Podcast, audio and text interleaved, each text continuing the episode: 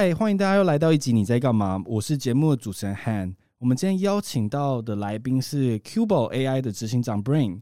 Cubo AI 是智慧宝宝摄影机，曾经在泽泽平台写下最快达到千万目标的群众募资历史记录。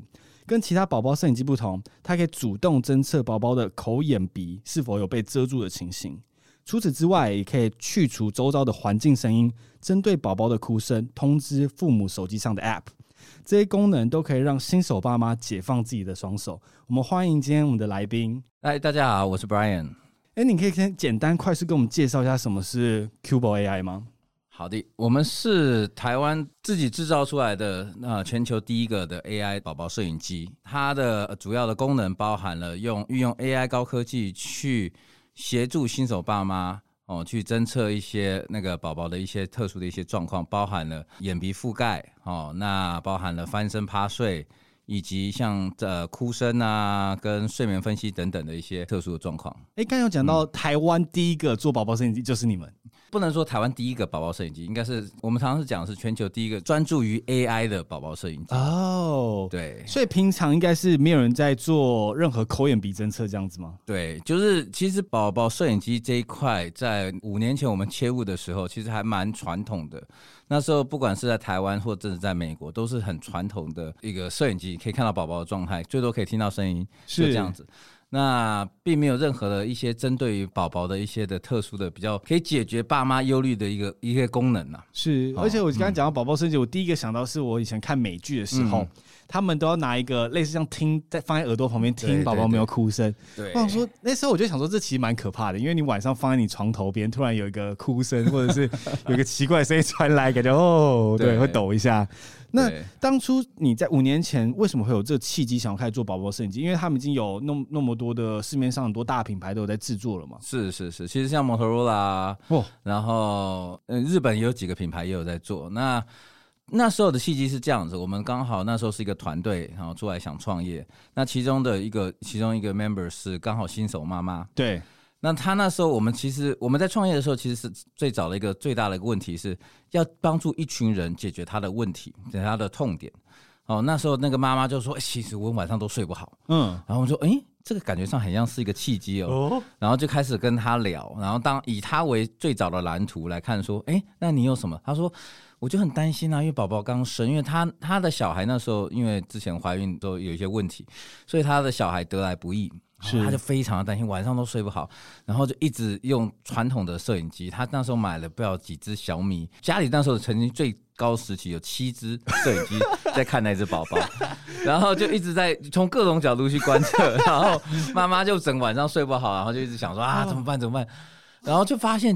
都没有很多的主动通知的功能，嗯，都是爸妈要想到自己去看。而现在那时候，因为刚好我们另外一个工程师，哦，那时候团队的一个 AI expert 说，哎，这很像可以用一些高科新的科技去解决一下这样的问题，是，哦，然后所以我们就开始做很多的访谈跟研究，是，然后花了大概一年的时间，然后才把这个东西整个定型这样子。哎，那时候这一年你们大家都还有工作吗？还是下班的时候？呃，都都都离开了。那时候他们都离开了，已经积极在做这个 topic，对，就很专心的就在做做访谈。因为我们先找到了一群 TA，那我们开始要验证说，哎，那这个真的是不是一个 common 的痛点，还是真的只是我们那个我们的 member 的唯一的一个痛点？所以开始要全全方面的在台湾去找各种呃新手爸妈去了解说，哎，那你们晚上。在睡觉的时候，你们最担心宝宝什么样的状况？是哦，你们最担心会什么事情会发生？然后从那边开始继续讨论说，哎，那你的担心的点是什么？你的心态是什么？哦，你你是担心还是焦虑？还是不安，还是你懂吗？因为这些每一个东西对应的，你可能会提供的功能，跟你要去怎怎么解决他的这些心理的一些问题，都会有点可能小小的不一样。嗯，所以你们刚当初在创业的时候，一开始团队其实是 focus 找 TA，并不是这个技术跟这些呃硬件本身。对我们，我们的新创跟台湾很多新创有点不大一样，是台湾很多新创是，哎，我们有一个很好的技术哦，尤其是从大专院校出来的，说，哎，有这个这个技术这个科技，然后我们来开始从这边转过去找找应用，是对。那我们是反问反过来，就是说，我们先找到痛点，然后找到痛点以后，再开始通过我们内部有的技术来去讲说，什么样是一个最好的解决方案。嗯，对，哇，这个。很像比较重要诶。其实因为很多人有着技术做出来，发现没有市场，或者是这痛点只有你一个人有痛而已，对，反而没有人要买你的产品。对，因为因为这其实就是射箭画靶嘛，有的人是先画靶再射箭，有的先射箭再画靶。是，其实不见得一定怎么样做比较好。对，没有。那其实我觉得最重要的一点是在于你要很诚实的面对自己。好，就是说你不能说我觉得可以，可是你问消费者，消费者哎。欸他不懂，对，然后可是你你这时候你反而硬着回来跟团队说他不懂啦，他需要，但是他不知道。是 我觉得就是说你在访谈客户最忌讳的一点就是你去硬凹，然后你不自觉的硬凹，然后你就觉得说我这个东西超好，尤其是呃尤其是那些很多的 founder 对、哦、都会很 proud 的自己的产品，哦，他花了六个月做出这个东西，怎么可能会没有人要？嗯，怎么可能你不喜欢？你知道这个是一个很大的 ego，你在做新创的时候一定要放下这个，你你千万不能走去客户家的时候跟他讲，就是心里就觉得他一定很爱，当他表现出他不爱的时候，你就说这个人有问题。哦，我现在其实，在对面有点冒冷汗，你就你就完蛋了。跟你讲，因为我心中其实很常有些这疑问啊。这我跟你讲，我先因为我现在开这个 CoCast 空间，我听众其实都知道，我就会想说啊，我做这个事，我就是真的很喜欢 Podcast，我觉得这产业一定是很好，这只是你们现在都还不懂而已。所以该讲的几乎每个我都中了。没有了，不过真的，我觉得在平常的时候要很有自信，要要对自己的东西很有很有想法，然后看法。但是只要是在你现在这个 session 是在问客户他的意见的时候，你千万千万不能有太多自己的想法。嗯，你要把它清空，你要当做一张白纸的去很诚心的问消费者你怎么看这个东西，嗯，然后怎么去评论。然后所有的坏的全都要吸收，是你才会把下一代做得更好。嗯，如果你你坚持说我这个就是很好的，你们都不懂，你你真的要退出来，其实因为市场是不会骗人的。嗯，他最后愿不愿意掏这个五百块钱，然后这个几千块钱买你的东西，是很残酷的。嗯，那时候你就没有机会跟他讲说你不懂，因为他不会买，他不会买，你就一堆库存，然后你公司就可以关门了。所以那个时候更残酷，是，所以还不如前面的时候。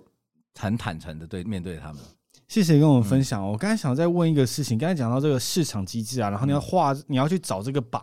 嗯，那刚才提到，其实最难的是这个问卷调查。嗯嗯，因为你要怎么去设计出一个问卷是符合你们的需求的？嗯、那在这设计上有什么美感可以跟大家聊一下吗？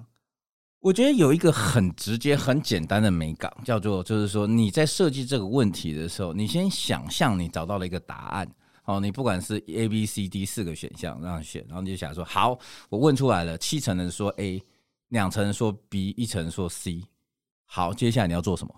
对，就是 你知道吗？就是如果你还没发给客户之前，你自己先自己模拟一下，你拿到这个答案，好，What are you gonna do？你要做什么？可是如果你拿到以后就哦。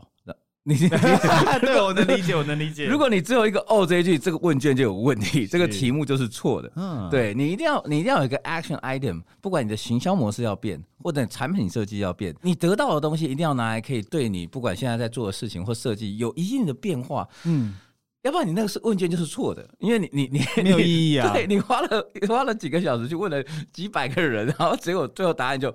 哦，你 对，然后大家想在想这个，可是其实对你是完全没帮助的。对，其实这个很，这个是个很直觉的东西，就是说你不用去设计的多 fancy 什么，只要这个问卷问出来的答案。然后第一个就是你有没有 action，然后第二个你有没有 bias，你故意导向把所有人都导向 A。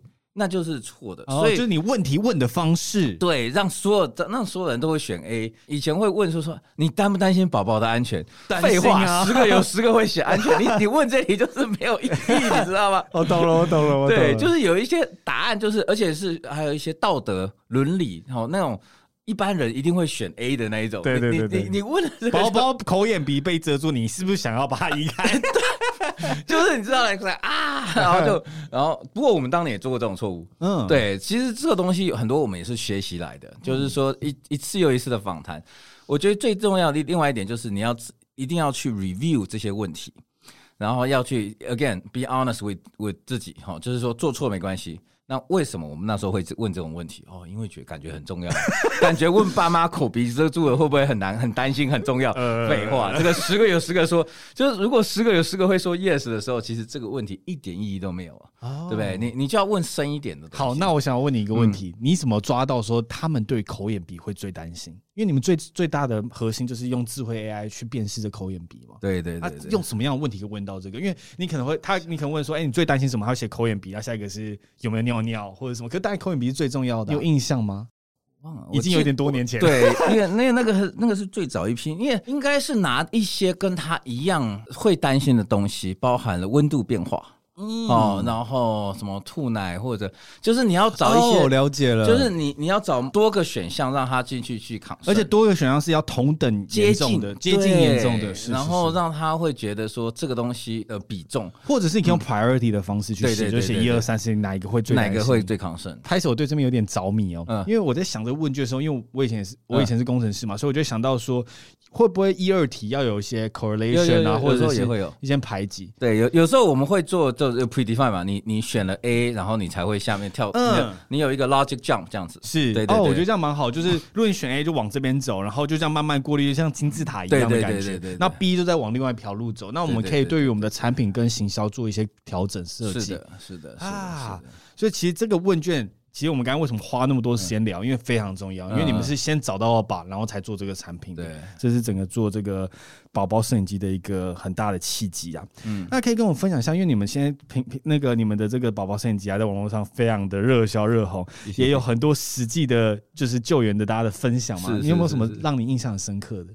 因为我们的东西是这样，它其实说说白一点，它它是解决爸妈的焦虑的心情，并不是说你你口鼻侦测那一秒钟宝宝就一定会有问题啊、哦。对，所 以我们也不希望啦，我我们我们还是主动是希望不要让宝宝在那样子可能会有有安全的状态。哦，有啦，我们有那种哥哥很好心的去帮妹妹盖棉被，结果盖过头了，oh、然后就发通知来，oh. 然后妈妈就呃，就哥哥你你很好，但是。你盖到鼻子的，好可爱！妈妈就在 Facebook 上跟我们分享，我们就觉得很好笑，这样子。哦，好可爱！妈妈就一副就呃就呃哥哥你你真的很好心。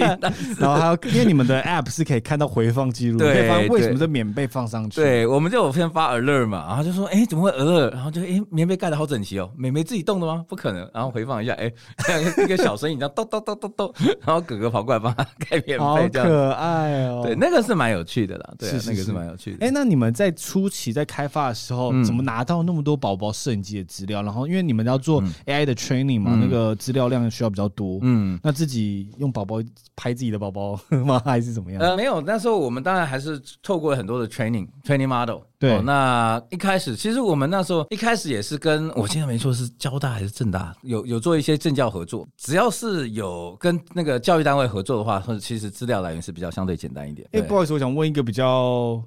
我不知道，因为我自己有一点，嗯、我自己跟这论文感觉有点关关系，所以我就 真的很想问。嗯、因为你们宝宝摄影机后来你们用的像 sensor，最近新的一代就是用 Sony 的 sensor 嘛，对对对对，所以感光元件非常的好，对你的画质也都非常好，在那个晚上就夜间拍摄也非常好。可你们 training 当初在第一代的时候，嗯、因为你们 sample 可能是来自全球世界。就是全部的一大堆不同的宝宝，或者是不同亮度、不同环境，在 training 上其实就会有很多的像刚才说的偏见啊。那这样是不是造成你们后来换 sensor 之后，那个 model 啊什么都要再重新处理？其实我们第一代就是用 Sony 的 sensor 哦，哦，但是我们当初最早是用台湾的 data 去 train 的哦，台湾的 data。对，我们那时候还没出国的时候，我们还在泽泽之前的时候，我们那时候还是以台湾的 data。我们那时候访谈了上千个 parents，然后收集很多的 parents 的 information。所以，当我们第一第一批 prototype 出来以后，其实我们那时候换的很频繁。我们那时候好像做了一百还是两百只，然后就一直送到人家家里去。然后就是，哎、欸，你你要不要测一个礼拜？然后当然一方面是看他们的 user feedback，另外一方面就是稍微收集一些 data。然后这是在啧啧之前还是啧啧之后？之前之前。哇，对对对对对。哇，我不知道，我现在有点鸡皮疙瘩，因为这过程其实非常的辛苦，你要跟每个父母沟通，而且他们还需要信任你这个产品。那你要拿着资料再去 train，而且那是。哇，countless hours 那个 footage 就是那个画面要一直看，一直看，一直看，然后要一直标签，一直标签，一直标签。所以台湾那时候 data 主要是台湾跟泽泽，后当然啧啧后面也是持续的收集 data。嗯，我们比较刺激是我们在一八年的时候泽泽做完，我们一九年就走 global。嗯，我们那时候去 Indiegogo 的时候，我们那时候在美国。Launch 完，应该说我们募资募的很成功，我们募了五呃 half a million，就是五十万美金，是，然后也是打破了全世界所有的那个宝宝摄影机的募资记录，是。然后我们在出货前，因为那时候我们台湾算有商品了，所以出货很快，大概三个月就出货了。那出货的时候前，然后整个 AI AI engineer 突然想到，哎，怎么办？那个美国很多黑人宝宝、白人宝宝、印度人宝宝。肤色不一样，我们都没有 data，那这个到底准不？尤其是怕夜市，对，哦，就是晚上的相反的，是不是？对，然后我们就呃不知道怎么办，所以我们那时候第一个 batch，好，我们特别挑了一些肤色不一样的宝宝，对，先我们想说，我们先买个时间差，就是说，哎、欸，我也不去，因为我们那时候有找网红，对，那时候我们就跟网红 team 讲说，哎、欸，你可不可以找一些黑人网红，然后找一些印度人网红，就是肤色不一样的网红。然后我们想说，网红先测嘛，对不对？因为网红我们有付钱，那可以可以先谈。然后还有第一个 batch，我们先想办法去找。可是因为很难找是怎样？就是说，你看名字看不出来啊，你不晓得这个 Robbins 他到底是黑人还是白人，不知道，完全没概念。所以我们还是那时候主要是看网红，然后就开始把 model 丢出去，然后去跑。是，然后 luckily。AI 还是真的蛮强的，哇、wow！就是 AI 这个 model 没有太大的变化。我们当初本来以为说哪一个肤色或哪个颜、哪个光线下面会完全侦测不到，或者会偏的很厉害。其实后来还好，差没几趴了。我先稍微总结一下我们刚才讨论这一段，因为我怕我们刚才讲的听众可能有点听不懂。因为我们在做这种 AI 的 training 的时候，因为这跟我硕硕士论文很相关啦，所以就是你在做这个 AI 的 model 的时候，你必须要一群资料去训练这个模型。那你很常在。不同的资料会导致模型的有很大的剧烈的变化，所以。你可能会变成特定的资料可以训练特定的模型。如果你资料有变异很大，像刚刚有提到肤色不同、光线不同，可能就造成侦测不到的现象。所以我第一个想要跟 Brian 刚才讨论，就是说我们一开始原始资料怎么来，然后什么扩展到全世界。所以刚才听的其实蛮鸡皮疙瘩，因为可能我们可以想象一下，像我们在睡觉环境，可能有窗帘，可能有一丝的光线，可能有路光发进来，那那整个影像会差异非常的大，那就会造成侦测上的一些问题，就有不好的 feedback。所以要克服这个并不容易，尤其是当初一开始资料可能只有台湾的时候。其实资料少的时候真的是比较刺激一点，可是资料量大的时候，其实 AI 是真的一个很很强大的一个东西。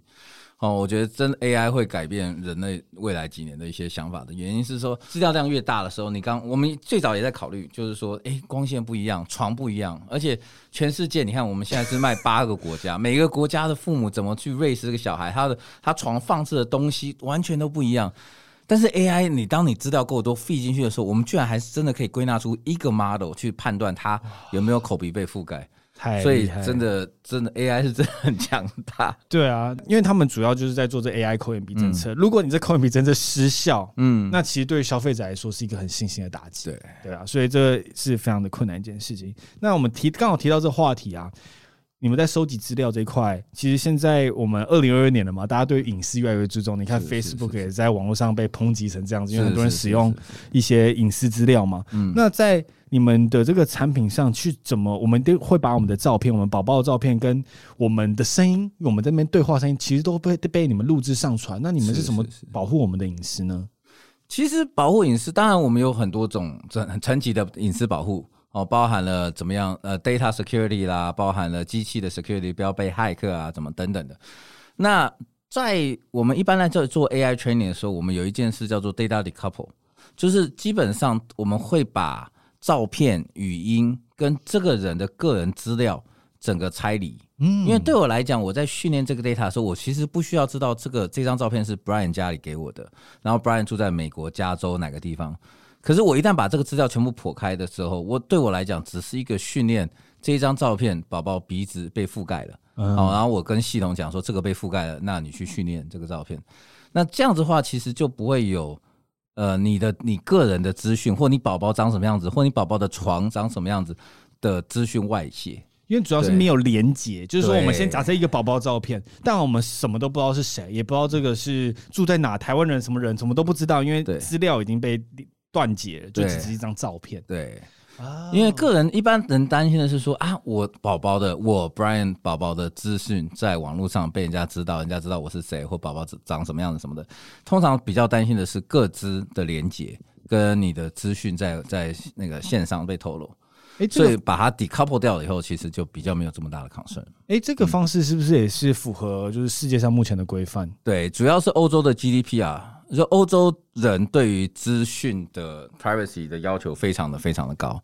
那所以这个 decouple 也是源自于欧洲 GDPR 的一些 requirement 出来，然后我们就变成就是任何的资料上传进 cloud。尤其是进演算区的时候，一定是 decouple 掉的。嗯，所以也 decouple 之后，就是断链之后也不能再回来，没有任何 link，没有任何方式可以回来啊。对，所以我们这样去 train 这个 model 就会相对的比较有办法。对，哎、欸，那像我们一般的消费者，我那天在呃在玩你们的产品的时候，我一直在找说，哎、欸，我要怎么看到这个资讯，或者是我要怎么知道你们这间企业有遵守这样子的一个规范？嗯，还是在我们网站上有 privacy policy 哦，是是是，对对对对。可可是，就我自己试一下，我就很好，哎，不是试一下，我们现在是公开。就是 我自己很好奇一件事情，说，可是大家都写说我有这件事情，对，但我怎么知道你们公司真的有做这件事情？通常这大家都是真的比较难的啦，因为因为你，我总不能开说说我给你看，或开 backend 给你看。当然的，当然对，这个其实真的相对比较难。那通常通常你说，呃，欧洲那边 GDP 啊。它也是要求你有相对的 policy 跟 process，嗯，所以它不是一个可能一个 test 的 API 让那个欧洲去 test 这样子，没有没有，基本上也是说相对的流程跟做法，然后你要提供足足够的 data 跟佐证，让他们去 buy in 说你真的有 follow 这个 policy。哦，那你们现在在欧洲是有符合这个规范的？对对对对，嗯，了解了解。我们没有到，因为 GDPR 是一个很完整、很复杂的一个流程，所以我们有符合一部分。对 对，因为那个那个真的做完，其实新创有时候是这样的，就是我们有在开始 comply。哦，这个这个 GDPR 完整版，那你说有做到百分之百吗？也没有啦。嗯、对，因为因为要做到的话，那个要花很多的律师费啊、成本什么的。能理解，能理解。所以新创先把东西一步一脚印把它做完。对对对，我们一步一步往那边走了，可是现在还没有到非常完全完全完全 complete 这样。只是我们大家就像我刚才一开始讲，就是我们对于一般的 user 最大的在意就是说，哎，我的资料，我的小朋友会不会被上传到，而且连接到我自己？嗯，那如果不会，其实很像只是在一大堆资料中的其中一个。个影像，对，就一大堆 baby 的照片，其中一张，他也不知道是谁，也不也不知道是你或者是谁，都都还好。是，嗯。那我自己一个小在意点，因为现在像不管是影像，影像拍小孩就啊，算了，反正小孩其实都长差不多。在声音的部分，如果这样，我可能在跟我太太聊天，那你们这声音是怎么样处理？基本上我们后面只有收集 crying。不是哭声，我们都不不不接了，就是说所以先滤掉了，对，都都不会去，就就就不会把它纳入我们的计算范围了。因为我们我们那时候主要是分析是宝宝哭，对，因为我们因为以前的那个宝宝摄影机一般做的是噪音提醒，就是他听到声音他就通知你说有声音，不管是电视大声了一点，或者旁边的消防车、救护车经过，或者是你在跟你老婆讲话，对，他都会通知你。那我们但是我们希望。是真的宝宝在哭才通知你，所以我们 train 这个 model 就是 true crying，就真的哭声才会做提醒这样子的一个 model。因为我在网络上看到的大家其实分享好，因为可能家里可能有狗狗，对，然后一直在在房间或者其他地方望啊，那那个宝宝摄影机收到之后，那就会一直不断的提醒通知，那这样会有问题，在你们的产品上是可以滤掉这一部分。对我们那，所以我们收集的哭声去 train 这个 AI model 就是要去滤掉这些东西。嗯，好，这样我就可以安心的在跟我老婆在床边讲话。这个我自己觉得蛮重要的。这个其实我们我们有一个功能很好玩，那时候我们开发了呃所谓的呃 family sharing，哦，就是分给爷爷奶奶在南部的。我是有点担心啦。对，然后我们这个第一版出来的时候，过几天就有 user complain 了，因为你最早那时候分享的权限控管没有做的很完整，所以造成了哈，那爸妈可能在家里有点小小的。争论，然后就爷爷奶奶刚好上线看孙子，就听到了，嗯，然后奶奶就很委婉的问了妈妈说：“哎、欸，你你们还好吧？昨天听到你们吵架，妈妈整个傻眼，就发信给我们说：哎、欸，你们这个，所以我们现在那个权限控管这种这种 family sharing 就可以做 mute 吧，对，爷爷奶奶可以上来看宝宝。”什么声音都听不到，是是是，是，对。然后还有时段控制啊，因为有时候妈妈会哺乳嘛，嗯，哦，所以还要做时段控制。那时段是我可以主动的把它权限，你可以，你可以，你可以跟他，你可以主动设什么时候他可以上来，或者或者什么时候控制。我记得那时候那时候开发，我要去，我要回去跟 P N 他们开，因为那时候这个这个很好玩，就是说，一方面我们希望给爷爷奶奶看，一方面又不能给他什么都看或什么都听，对，不然就会尴尬啊。对啊，家里很多事情呢，真的 很多很多的对话是不适宜爷爷奶奶听到的。对 对啊，而且我现在是有点担心，说，哎，万一我让我家人知道这个功能之后，嗯，他们突然打来说，哎，怎么没开？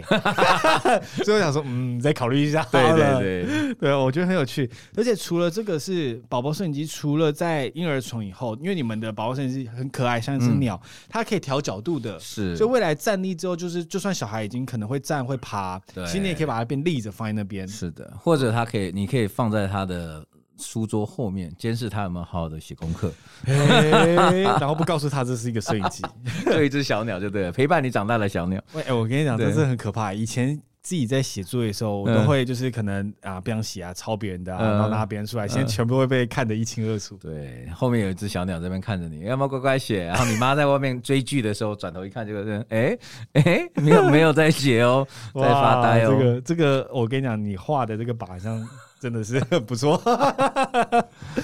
好，我们再回来聊一下，刚才刚才我们在讲到，我们从。就是一开始创业的过程，你们之前我们访谈聊到，这属于你们是做这个金石创业嘛？嗯，嗯，可以跟我们分享什么是金石创业吗？好，Lean Start，其实我我个人是这样，我我自己的 career 是在趋势科技，我在趋势科技大概前后在九年左右，那主要是做产品经理，那中中大概做到三十几岁的时候，我想说可以去创业了，我想那时候很想去试试看，那我就跑去了上海。我在上海去卖海鲜去了哦，对，我去做，我去斜杠去了，刚好那时候认识一个鱼老板，想去上海，我就去上海卖鱼。然后，但是那时候第一次创业，什么都不懂，好，那也或也不知道，然后就想说，反正就是卖买跟卖嘛，然后线上线下嘛，然后价格嘛，然后进货库存什么的，但是没有太多的想法。然后那个那个是整个失败以后回来回来台湾以后，发现其实创业是有一个。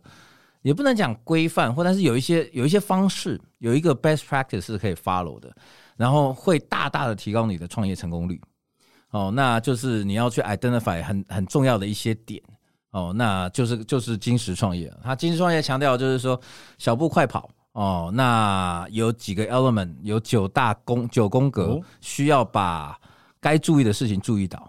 哦，然后要不断的 build measure learn 制造。衡量学习。哦，就是可能做一个最小可行性的产品，对，然后调整是 pivot 是调整是调整，对对，就是说你你不要花个一年去做一个东西出来，你应该花一个月去做个版本，然后做个调整，然后赶快不断的去跟 user，然后 TA 很重要，所有东西 TA 跟 problem 就是 user 跟 problem 要先定出来，嗯，那这个没有出来之前，其他都假的。所以，嗯、所以这个这一套的 methodology 金石创业啊，哦，有空大家可以去看一下，蛮好的一本书。然后，但是你你如果里面的很多个点，其实都可以得让你创业之路可以少走很多冤枉路，这样子。是是是。嗯、那刚有提到那九宫格，有哪一个是对你个人 personal，你觉得最 serve 你的这个 purpose？没有，那九宫格都很重要。对，那九个很重要。对，但是我们那时候，我们其实到今天，我们现在产品出来，我们在做，不管是做二代也好，做其他的产品也好，我们内部所有的所有的准则都是这九宫格。就是说，你今天新的，我们不管是做新的配件，我们不管是做我们新的现在心目中想的其他的产品，或这个 Cubo 下一代，PM 都需要把九宫格画出来。那九宫格画出来，每一个宫格它到底是对于 Customer 它的 Problem 是什么，它的 Solution 是什么？它的 unique value proposition 是什么？它的 cost structure、它的 revenue 这些东西都要写出来。嗯，然后写出来以后，呃我们要帮这每一个宫格打个分数。哦，那觉得信心指数多高？然后觉得这个产品可不可行？是。哎，那我想请教您一个经验，就是在你们在创业初期，在你们这个团队一开始还没有那么大，因为你们现在已经到七十几个人的规模嘛。对对对。那一开始可能就一开始组成团三五个人。嗯。其实，在不同规模的团队的时候，其实要用不同方式的管理方式。如果你一开始可能三五个人，你还说好，我们大家来写一个九宫格，其实大家会觉得哦，可是就是事情都做不完了，还要搞这种管理，那你会怎么去衡量呢？应该是说九宫格还是得写，只是你你因为你 OK，你九个人啊，我们像五个人哈，五个人，你你拼一点，一个一天工作十个小时，那就是五十个小时，对不对？那你你就你要怎么去 prioritize，就是那个优先顺序，好，然后去做哪些事情该做，哪些事情不要做。譬如说，你人少的时候，你可能财财务签核就没那么复杂，对。哦，你就不会写个签单，哦，就五个人，对。你还有，哎、欸，我写个签呈，哎、欸，老板你批一下，左边批一下，然后再再再往上批，往上批，对，然后再打开前面那个，一个月后再拿到钱，对，再跟着到前面那个说你帮我付一下钱，前面那个收到以后再看一下那个有没有签名，然后再去。呃就你你的内部流程当然一定会简化很多，好，那那但是有一些东西是不行简化的，包含了你的客客户访谈，嗯，包含了九宫格那个东西。其实我们从一开始五个人九宫格就很重要，到现在一样重要。哇，对，那有一些东西能省就省了啦，那种办公室的什么什么签证啊，大家的批准啊，recruiting 的 process，recruiting 也很重要，recruiting 请假也变单纯很多。对对对对对，你你今天生病了，那你就在家上班，不是不来。对对对对对对，是是是，哇，谢谢跟我们分享。那在刚刚提到最初期的时候，只有五个人，在第一代在做你们产品的时候，遇到最大的挫折是什么？第一代其实其实我我是大概他们第一代做的结束差不多快结束的时候我进来的。嗯、那第一代他们那时候包含了哦，我觉得那时候应该是整个硬体，哦，就是说我们因为。呃，我们主要团队里面的人还是以软体出身，大部分都是趋势科技的一些老同事，大家一起出来的。是，所以软体相对的简单一点，而且软体好修。对，就是你今天做错了，今天做软体 code 有 bug，我今天写好，我只要可以 air update，然后你你修你你 update 完，大概就没什么事。但硬体不是啊，我开的管子如果没办法支撑小鸟的重量的时候，啊、或者那个管子开歪了的时候。我整批要回收的，而且我要开着。据他们说，他们是开着车子挨家挨户的去收有问题的管子。哦、对，台北市绕一圈，然后收了五十几组这样子。对，因为。刚才那管子是指说，因为鸟是站立的嘛，所以那个架子不太稳。对，架子不稳，然后模具没开好。因为我看到这个 feedback，就在第一代的时候，值得募资的钱，那时候听到对对对，他们说那个太晃了。对，因为那时候模具没开好，主要是硬体相对的软体，软体你几个人写完，你大概就可以上 Apple Store。对，上了以后如果有问题，你再修、再更新就好了嘛。对。硬体好了，你今天要做一根管子，你要去找，你要开，你要不管是模具好或者铁工厂，你要找他们谈，谈好以后，你你如果不是做这一行的人的话，你可能不大懂你要跟他怎么沟通。嗯，那你跟他讲说我上面要放什么多重的东西，他也听不懂，因为他只听得懂说你要多厚的管子，多用什么样的铁，然后多长，是他并不知道这个东西拿出去以后到底能支撑多少。然后会不会晃？而且它的晃的定义跟你晃的定义还不一样哦。对，所以可能都要被定义清楚，因为毕竟我们不是这一行的。对，然后你跟他讲说不要晃，他说哦，可是对他来讲最近不晃了。对他这样子，这样叫不就是小小的？你知道我们的就摇来摇去，觉得 OK 啊？他觉得那不晃，因为他觉得晃可能是要晃到四十五度那个才叫晃。对，然后他说一两度这个很好，可是对爸妈来讲，或者对宝宝摄影机的 AI 判断来讲，你超你一两度在那边摇的时候。AI 就抓不到了，而且会紧张啦，因为我其实这样就会怕说会不会掉下来，扫地机器人撞到怎么办？对，而且主要就是在宝宝的头上，嗯，所以那时候那个东西一代的硬体其实给我们很大的问题，对，因为你那新创有个天生的问题，就是说你量不大，哦，你你那时候群募群募个一百一千只，对于一些你硬体的制造商来讲，对他来讲还是很少，对。那除非你可以证明你有 potential 可以走到五千、一万、十万台一年，要不然的话，硬体厂可能不大会理你。嗯，那你没有那个硬体厂的 backup，你去找中小型厂的话，你开出来的，除非要么你你们团队有很强的硬体的人，嗯，哦，那很会做的，要不然的话。通常都会碰到一个问题，就是你的硬体第一代的硬体通常都会有点 buggy，是是是，有蛮多的问题。那时候我在组装你们这个产品的时候，我 突然一打开，第一个发现一个水袋，我说：“嗯，这水袋这是送一个哺乳袋吗？” 就我心中第一个念头是这样子。然后在组装过程说：“哎，发现它是一个重量的这个，因为我们刚刚提到说，宝宝摄影机其实要放在宝宝旁的床旁边嘛，对。那它下面是有个圆盘，然后撑住整个支架跟那宝宝摄影机的。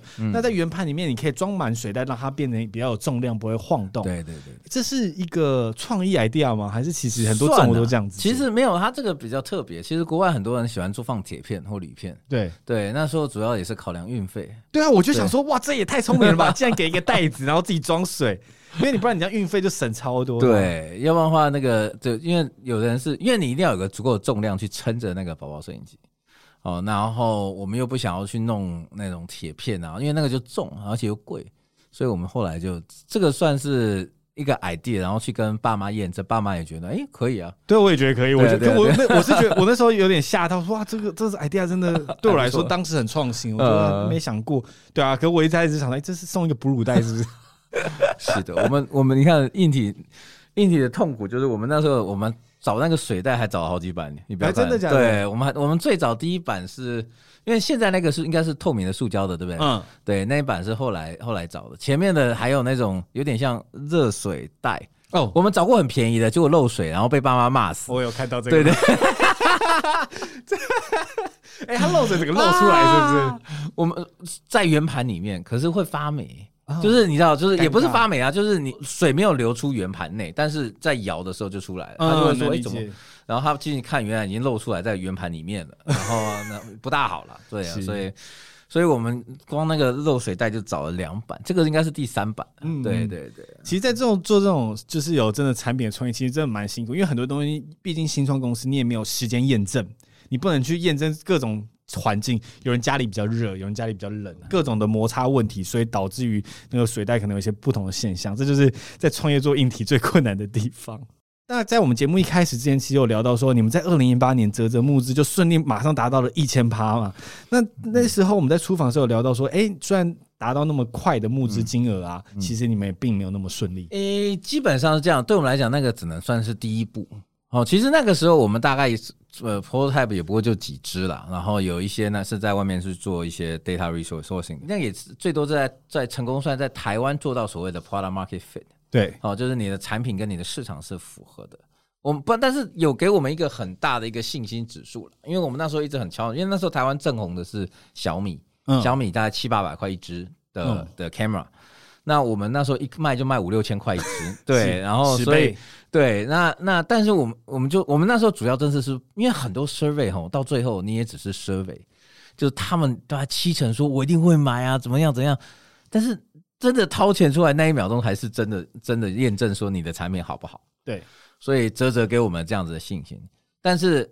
泽泽完以后，我们我们马上冷却，然后也不是说冷却，就是说哎、欸、很棒，然后但是想想好，我们还有很多的仗要打，因为台湾的出生率太低了，嗯。哦，那时候对我们来讲，就是台湾泽泽就是让我们把这个产品可以先带到世界上来，但是真正要发光发热，我们还是得去考去全世界做考验，嗯，因为台湾当年还有二十万呢、啊，今年可能才十二万新生儿一年呢、啊。是一个月才一万个新生儿，对，那个市场真的不是很大。那一万可能一半又去买小米等等的，就是你不可能占这整个市场嘛。所以说你还要去去打个折这样子。那对啊，所以台湾是真的市场不大。那所以那时候最大的卡点就是说，那我们下一步要怎么走？那一八年完整个验证完以后，我们一九年马上就要开始出国，要不然的话，你后面会在台湾会很卡。嗯，哎，那你们出国之后，我据我现在了解，你们在国外是没有任何的员工。对，那你们，我上次我们在访谈中有聊到说，其实你们前七成的产品都是海外销售。对，哎，那可你们最著名的其实就是所谓的 D to C 的这个服务嘛，就 Direct to Customer 的服务。嗯。那你在海外是怎么办到这样子这件事情？其实我们我们在创业的时候，那时候这个这个 business model 还算蛮新的。其实我们是我们我们几个创办人刚好上一家在一家叫狗狗摄影机 f e r b o 那边认识的。那那时候他们就跑了这个 model 叫 D to C。然后我们那时候就觉得这个是一个很有趣也非常可以让可以非常符合现代这个高资讯，然后全部都线上的一个时代的一个新的 business model。嗯，所以我们那时候在在 Cubo 在创办的时候，我们就打算去走这个 model。那所谓的 D to C model，其实就是运用现在的脸书、Google 的 technology 去做，然后跟 Amazon 跟官网啊、呃、Shopify 这种的网站电商电商，然后做到所谓的就以台湾做 base 做全球的销售。嗯，然后你全球都不需要有人去在那个地方。哎、欸，可是这样怎么解决像这仓储啊、运送啊，还有这些客服的问题？我们先架店，哦，架店就是透过官网 Amazon 跟 Shopify，那这个东西其实都是真的可以 remote 做到。OK，那 Amazon 本身它有 logistic 运输，所以等于是你只要把货从台湾，不管从台湾或大陆，直接压到美国 Amazon 店，就可以在那边开始做贩售。Oh. 那 Amazon 本身呢，那个除了可以做仓储销售，它还可你帮你配货。所以你官网卖的也可以从 Amazon 出，所以你等于在达到在北美只要一个仓库就好，你只要压五千台去 Amazon，是，然后 Amazon 卖，你官网卖，然后网红你也可以从那里发货，嗯，然后你不管是 PR 公关，你需要也可以从 Amazon 发货，哇哦，所以 Logistics 那边就整个处理掉了。那接下来销售广告行销哦，那你在台湾下美国 Facebook 广告，下 Google 广告，做呃 set up IG 哦，对所以其实因为现在整个是 Digital World，所以你是真的是可以达到，所以在台湾去 build 一个 team，当然你的 team 可能要比较 international 一点，英文要好一点。那但是可以做到全世界的生意，哇哦！对，所以那时候我们在台湾泽泽玩一八年，然后一九年我们就开始走 global，而且你们是很早期做这件事情。对，我们算对，我们算算是一九年就开始开始做这个地图 C，然后就开始 build 这个 international team。那我们的团队就包含很多是从美国回来的、加拿大回来的。那我们之前有法国人、有波兰人、有德国人，德国人今天害了两个，嗯，然后日本人现在有公司有三个。对对，我们的团队非常 international，很好玩啊！里面里面一堆讲英文的，然后旁边转过去讲日文的，还有还詹姆斯冒出德文这样子。哦，好，对，就非常 international。然后，所以我们那时候在在台湾泽泽玩去 Indiegogo 的时候，就开始用这个模式。我们连美国群众募资也是台湾远端做，然后远端做完募资募完以后，整个 Amazon 开始上。是然后就就整个开始开始做这个操作这样子。嗯，谢谢跟我们分享。嗯，我刚才讲到这个整个全球，哇，这很难想象哎。我觉得可能十几年前也难想象，你站在台湾，然后你这人都不用出国，所有事情你的货都可以卖到全世界去。那下一个就想问的，因为 direct to customer 最重要就是客服。如果我问，尤其是宝宝，像我身为家长，我觉得我先分享一下我第一次使用这个产品的时候，那时候晚上十一点，我在架设上有点问题，嗯，然后因为他们的 app 上有个客服的这个按钮，我想说我还是问一下好了。那他他第一个跳出讯息是说他们的上班时间嘛，嗯，那我想说啊，反正我先留言之后就回。可过五分钟之后，我竟然就得到了解答，真的，对，我就想说，哎，那我就想说，哎，今天可以问执行长，到底那天是谁在上班？我帮你台湾台湾晚上十一点。对，我们台湾那时候 stand by 的比较晚。我们台湾那时候，其实我们台湾的团队一直加加减减。哦，那客服我我我那时候最早的时候，我们在做，我们最早最早的时候，客服团队人很多。嗯，我们那时候希望多花点人力去 overflow，因为我们的两个，我们公司两个特色，一个是 D to C，一个是非常的 customer centric，那就是客户导向。那客户导向的内容，就是你要跟足够的客户去访谈跟了解。那当客户有问题的时候，其实是最好接触他们的一个点。嗯，好，就是你帮他解决完问题以后，就可以顺便问一些问题。是，然 后你就说，哎、欸，你这个东西用的怎么样？你开箱过程，你觉得哪个地方最最不舒服，或最或者最卡？哦，那那问出来这些东西，其实回去给 P N 都是最直接的反馈。嗯，P N 其实有时候真的不需要去想太多，因为当这些反馈出来是最准的，你就赶快修这些东西就好了。Priority，你常常因为 P N 其实很多都是在做 prioritization。对，然后就说我要先做什么，所以其实当你的 customer support 这样 feedback 给你哈，你一百个 case，对，一百个 case 有六十个是你的支架装不好，你就赶快去修支架。对对对对对对 对，所以我们最早客服是自己来了。那我们因为 international 的人比较难找，我们在菲律宾有一个小的 outsource 的 team，帮我们做 twenty four seven 的 international support。是是是。那日本的也日本我们也是 local，所以我们现在台湾这个的 CS 有台湾人、日本人。然后有一一些呃英文的，然后还有英文，还有一些是在菲律宾。对对，所以客服其实还是要在靠当地比较适合，因为毕竟语言呐、啊，然后还有一些你讲话的一些习惯，对，可能还是比较需要当地人才能跟他们沟通。是的，不过菲律宾菲律宾本身是英文体系的，所以我们是靠菲律宾 support 美加英澳。那其实现在有很多软体可以做呃西方语言的翻译。就是德德法意西，德文、法文、意大利文、西班牙文，然后直接翻成英文，然后然后我们的菲律宾人就可以解，解完以后他吐回去的时候再转回去，再转回去当地语言。哇 Wow，对，这个是比较呃 cost efficient 的方式啦。当然，你如果要真到做到比较的针对，就像你讲，如果真的要非常 local local，你教导 local 的人，可是呃性价比可能就比较贵。嗯，对，所以。是是在取舍啦，然后客服，我觉得你你后面也是要走到自动化，跟走到那种 bot、嗯、chat bot 那些东西去帮他们解决问题。对，刚刚聊到这个客服，反正我自己最感动就是十一点都回我，因为对啊，我就说 对，可以回。我帮你找一下 哪一个人，因为那个就是你会就假设如果你是刚装设的，然后因为我宝宝还没出生，我们七月才出生，所以就还好没那么急，所以我心态是哎微微的还感觉还好。但如果我今天宝宝出生，我今天就需要晚上就要使用，我十一点刚收到货，正在安装，发现有一些问题我不太太了解，有人可以帮助我，其实那个整个信心会大增诶，就。感很感谢你们当时回复。那刚才聊到你们团队其实很多元，可以稍微介绍一下你们这个团队 DNA 是什么？因为你们有这种国际啊，然后要什么去每个人文化上其实都有一些文化冲击嘛，日本的习惯、美国的习惯，刚刚有提到不同国家的习惯，那你们是怎么去做一个融合？是我我们公司，因为我们里面很多人都从不管是从趋势也好，从之前狗狗摄影机那里也好，他们这两家公司有个特色，就是很强调公司的文化。所以，我们公司大概几个人的时候就开始定调我们公司的文化。一般来讲，公司大概会走到五十个人以上才会开始想。对，那 那我，但是我们公司就很早。那我们公司有有三个主要的文化，一个是 Open Mind，然后一个是 Agility，然后另外一个是 Empathy，哦，同理心。那 Open Mind 主要就是说，因为就像你讲，我们公司很多来自不同背景的人，当然每一家公司都是了。哦，那每个人生长环境背景不一样，工作经验不一样。那我们更特别是我们还有国家不一样，所以然后很多 A、B、C 啊等等的，那他们在生长环境更不一样，可能讲话更直接一点，那可能讲话委婉一点。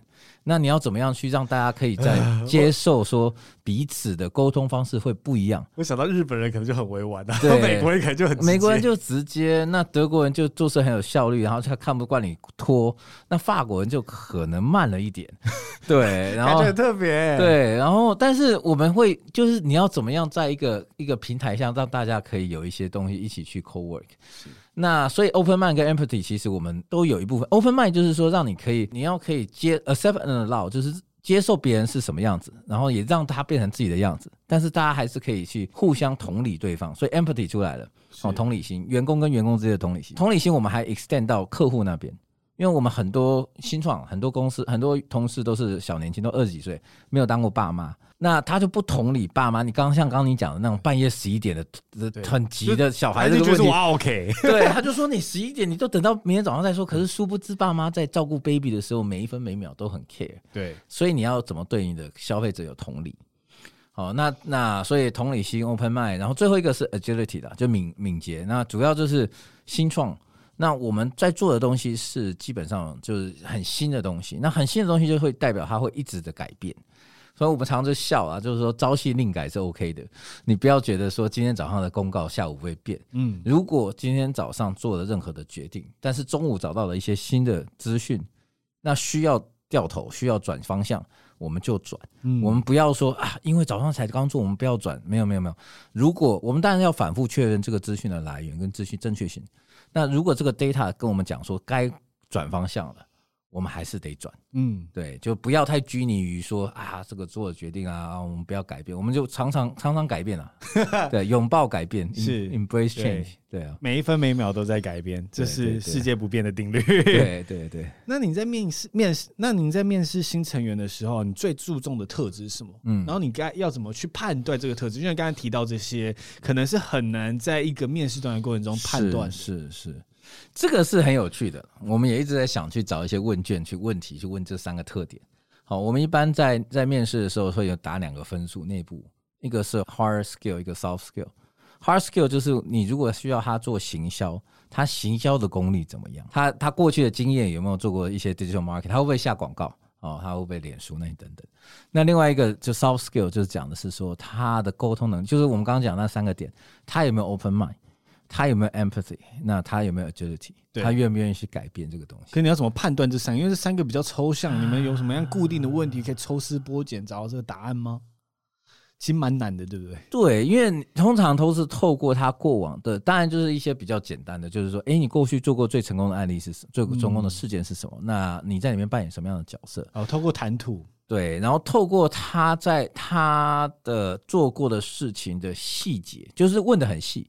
就是你说你上你之前做过做过做过哪一个 campaign？对哦，你在台湾帮帮什么东西做的上市？那哎，那你来开始讲细节，然后通常问说你觉得哪里可以改变？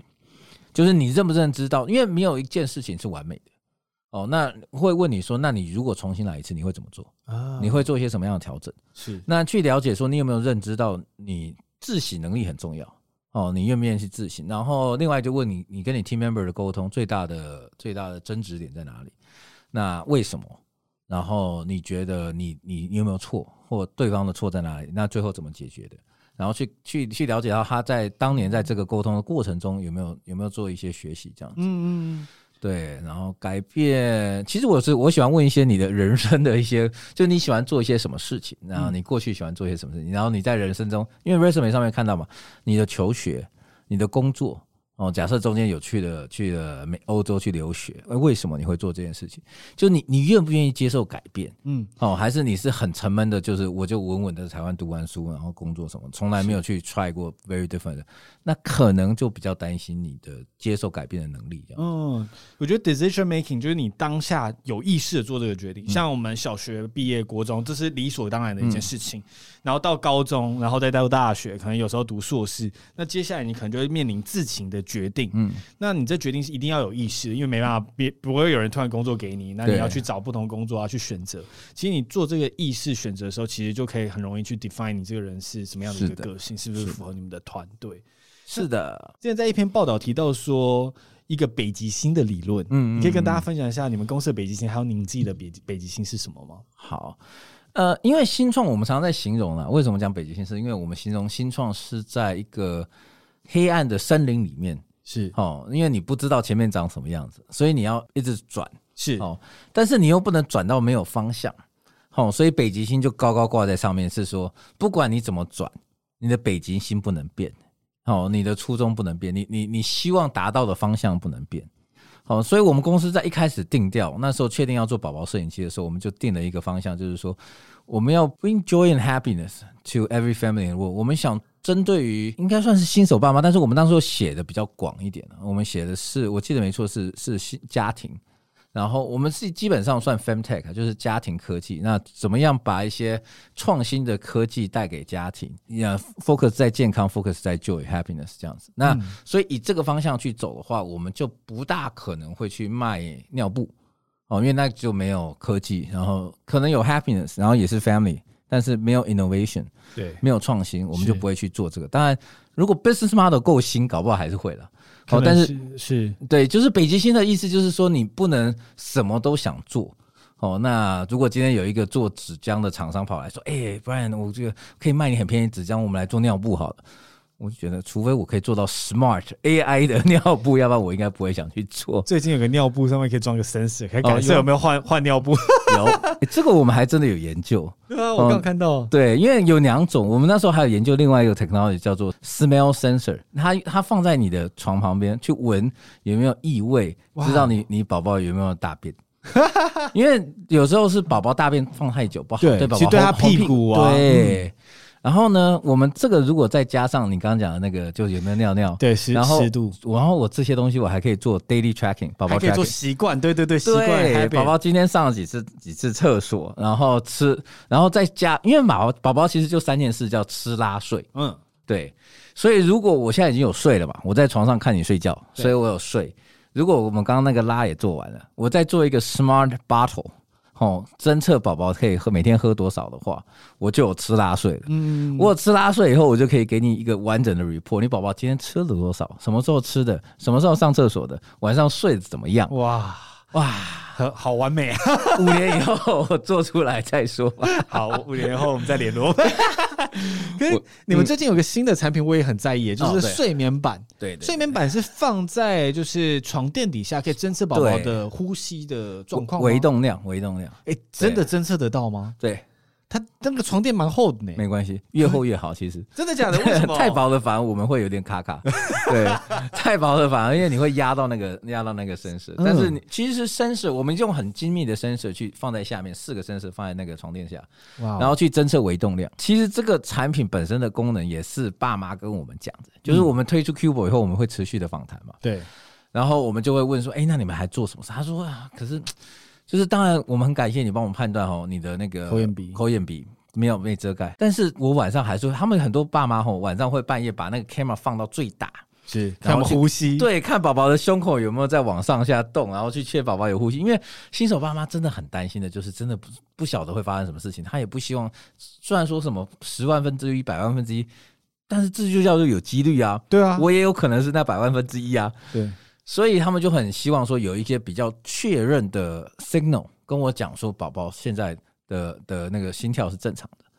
所以我们那时候就想，我们那时候这个我们也花了蛮多时间去研究的，然后有不同的技术可以做这件事情，哦，包含有那个国外有那种袜子可以侦测血压，对，我看到这个，对，然后还有穿衣服，透过衣服上面的那个点点去侦测它有没有在动，对，洗衣服，然后还有雷达波的。然后还有板子的，其实那时候大概市面上大概有三四种不同的 technology。对，我们也花了蛮多时间去研究，跟爸妈去讨论，说哪一个 technology 最适合。那每个 technology 有它的好跟坏。是哦，像包含衣服，当然你会觉得相对简单，但是你每天晚上，你每天晚上帮你一岁的宝宝换穿衣服的时候，你就知道你会想哭了。还没到那边，还不知道，因为宝宝宝宝换衣服其实蛮麻烦的，嗯，他会一直在动，然后他会一直一直一直挣扎这样子。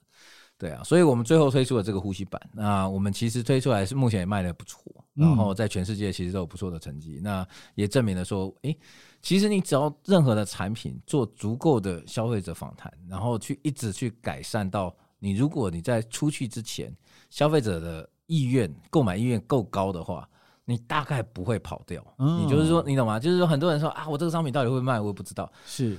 如果你做，当然你如果有一些产品比较简单了哈，那样做一做就可以推出去，那你你别就是性价比不划算。嗯，但是我们来，我们因为我们做个商品都要几个月的时间哦，那去生产、去制造、去推到那个 inventory 推到全世界都很麻烦，所以做多做够足够的客户的 study 对我们来讲非常重要。是，因为我们就扣回我们前面一开第一开始讲的意思。对对对对，是。那我自己好奇问，没有做过影像的变化吗？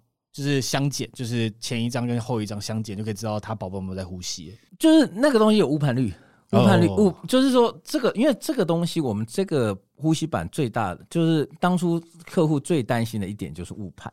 对，因为会吓死的。你半夜会一直起来，对，你半夜跟他讲说你宝宝没在心跳，他会吓死的。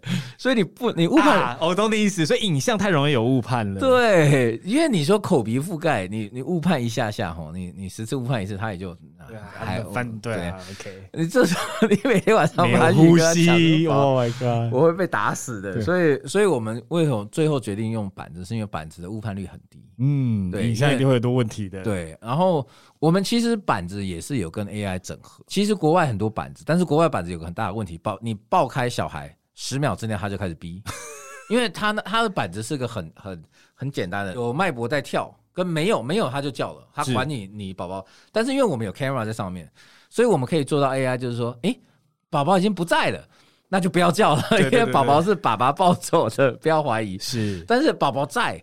没有呼吸哦，这个就危险了。对对对，对，好，所以我们要我们做的比较多是用，我们希望我们推出来的任何配件跟 Cubo 是一加一大于二的功能。嗯，哦，你不能说呃，就是买单一个，对，那我就买别的牌子就好了。买呼吸，买你的呼吸板干嘛？就是诶，我的呼吸板可以做出来，你单买一个别的牌子的板子，跟单买一个别的牌子的 camera 没办法做到的功能。这个相辅相成啦。对对对。那最后想跟执行长聊最后一个议题，就是像育儿，刚刚讲到那么多呼吸板嘛，像我们家三个小孩长大，其实我爸妈以前都没有在管我们太多啊，是是，就是读书也没在管我们太多，也没有什么 camera 在看你有没有在读书，就就是大家自己想办法。对啊对啊 对啊，为什么现在小孩会有这么多家长那么担心他的生长，连呼吸都一直起来看？以前根本没在管那么多啊，也没事啊，算是一个时代的演变啊。哦，那时代的演变，因为资讯的资讯爆炸了，我们现在是在资讯爆炸的年代。对。所以新手爸妈的焦虑哦，对于新手，因为他可以知道更多，他可以知道更多可能会对你宝宝发生的问题，所以不自觉中就开始焦虑。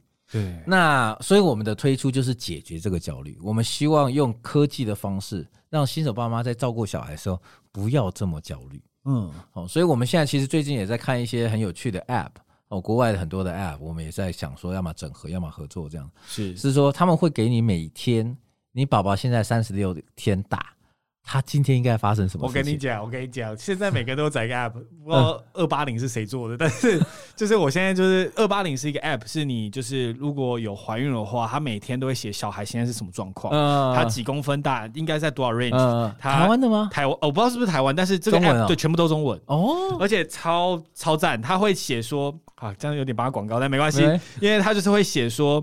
他现在多大？应该体重多少？然后他现在应该在发展什么？现在可能是神经，所以你要多吃一点叶酸。那今天是。他大概呃，或者是他现在长他的肺，他的肺现在什么状况，他都会讲清楚。除此之外，最好是会讲妈妈的状况。对对对，他还说，他有另外一个是给妈妈，现在第几周，妈妈可能在经历什么样的东西。然后还有给爸爸的信，他会跟爸爸说，那你应该要帮忙什么样的东西？对，那你这时候产检应该要注意什么？他其实上面写，然后他有笔记本的功能，你可以记录说你这次要去门诊的时候跟医生讲什么内容。对对对，所以所以我就觉得我们也我们现在有点往也想往这个类似的走，但是主要是生出来以后。对对。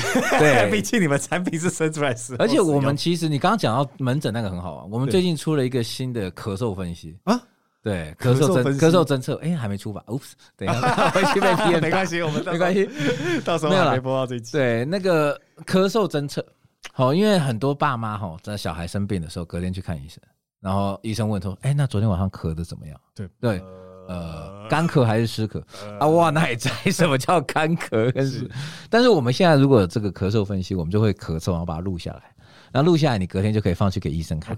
然后还给你算次数。OK，你可以很清楚的跟你讲说，昨天晚上我小孩 晚上十点到早上六点咳了三十八次，所以然后你可以放给他看，让他知道哦，那什么样的问题？哇。还可以放给他看，对，所以到时候推出这个韧体更新的时候，请跟我说。会啊，会啊，你你七月的时候一定有了，一定有了，马上更新这个韧体，对，没有问题。哎，那我的宝宝摄影机要更新韧体吗？还是不用不用，那个应该是 App 就好。哦，App 就好，那个韧体已经有。OK，太棒太棒。好，我们今天其实聊的内容非常多元哦，也很感谢执行长的分享。是，那最后我有一些固定的问题会问每位来宾的。好，那你最常反复读的一本书是哪一本书？现在哦，回到资讯爆炸的年代，其实反复读的比较少。